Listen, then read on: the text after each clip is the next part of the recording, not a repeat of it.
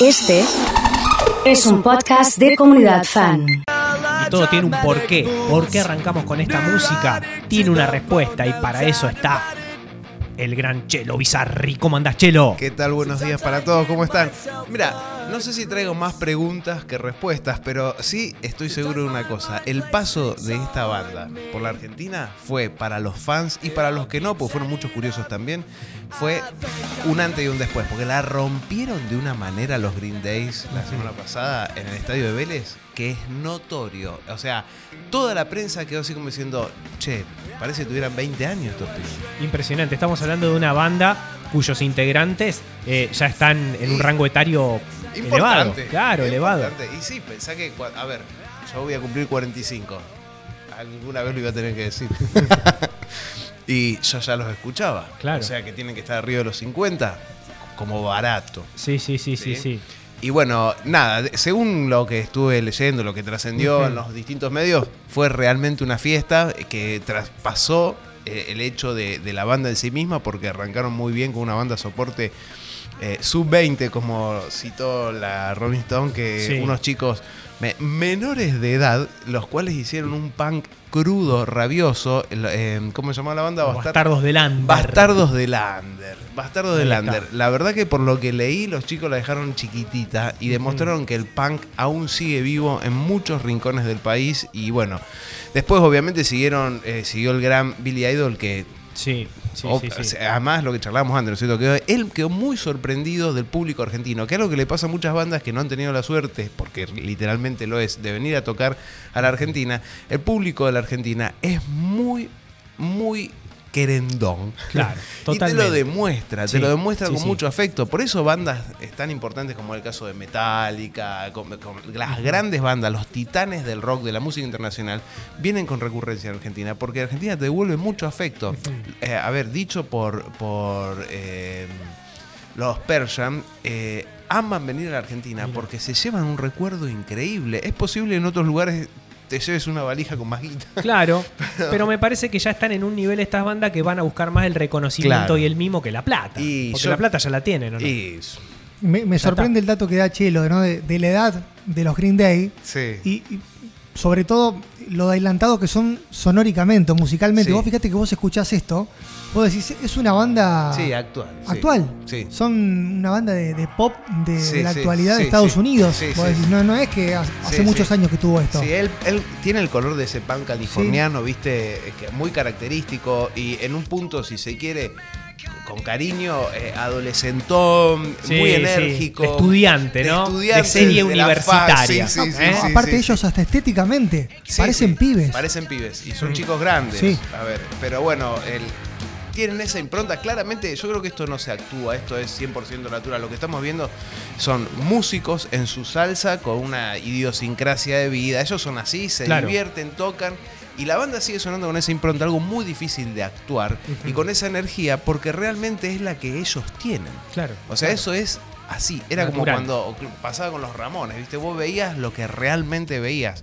No es como por ahí una banda de sesión, que por ahí todos los músicos son muy pro, suena todo muy bien, pero bueno, estamos es- se está trabajando para acompañar. Esto es crudo, crudo lo que ves, lo que pasa. Y obviamente la gente lo recibe con mucho cariño porque está buenísimo. O sea, tiene esa energía joven. Se cayó el celular. Ahí está. Chelo, para las nuevas generaciones que nos están escuchando, Sí. ¿por qué tienen que incursionar en el mundo Green Day? Y mira, yo creo que lo que hablamos siempre, siempre hacemos, damos una vuelta, muchas gracias Nacho, siempre damos una vuelta y llegamos un poco al mismo punto, ¿no es cierto?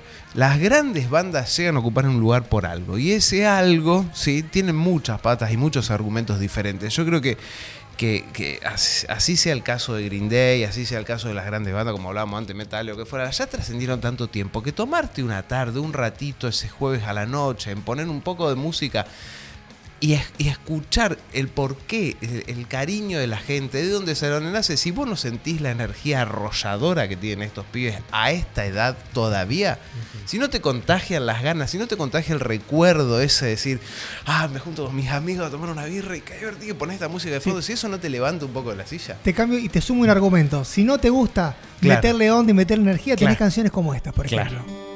Mirá, Claro, para bajar un poquito también, ¿eh? sí, tiene unos temas muy lindos. Mira Nadia dice, qué bueno, qué lindo escuchar Green Day. Claro, y sí. hermoso. Hermoso tema. Siempre está flotando ese color pseudo adolescentón, Sí, ¿viste? sí, Siempre sí. está colando. Pero con. con- Red High School Musical me Sí, suena de fondo, sí. ¿viste? Pero, pero lo hacen con mucha dignidad, no suena baratos, digamos, por llamarlo de alguna manera, ¿no? Sí, sí, sí. No suena lavado. Suena eh, con compromiso, con ganas. Sí. Eso es lo que tiene de lindo. Totalmente, ¿eh?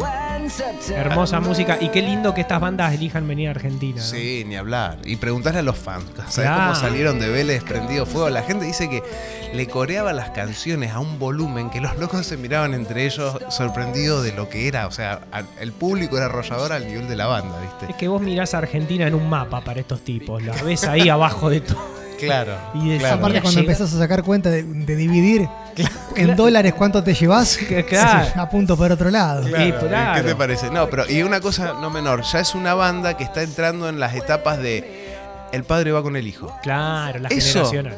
Eso no tiene precio, chicos. Sí, Yo, sí, sí, sí. gracias a Dios, tengo la suerte de, de tocar con Cielo Raso ya hace tantos años que, dicho sea de paso, mañana vamos señor. a estar tocando con los amigos de Bulldog. No, Una terrible. La dupla que se arma mañana en la sala no. de las artes lo que nos vamos a divertir, lo que nos va a vamos estar reír, va a estar hermoso. Y a ustedes les pasa eso. Y a nosotros nos pasa mucho eso, viene el papá y el nene, ¿viste? Claro. Y es muy lindo ver a los papis con los chicos eh, en cocollito, así, vos decís. Mientras le tapes los oídos por el volumen de Javi Robledo en la batería, mientras le tapes los oídos, vengan, que es hermoso, hermoso. Ver la familia en, en la música es hermoso. Totalmente, totalmente. Chelo, querido, eh, te agradezco muchísimo este viaje que nos haces todos los viernes eh, a, a música que no vamos a olvidar y al mismo tiempo eh, lo mejor para mañana. ¿A qué hora es mañana? Eh, Mañana va a estar arrancando Bulldog alrededor de las 21 horas y nosotros alrededor de las 23. Digo alrededor porque nunca me sé los horarios precisos, pero sin duda se pueden averiguar muy Esa es la fácilmente. noche, hermano. Esa es Esa la la noche. Son rockeros, ¿qué Vamos a querés? estar tocando la Claro. noche, sin duda. A la noche en la sala de las artes, ¿eh? Ahí va a estar Bulldog y Cielo Raso, no se lo pierdan, ¿eh? Como que se junta, no sé, Olmedo y Porcel, ¿eh? Y listo, y ya está, y va a haber rock.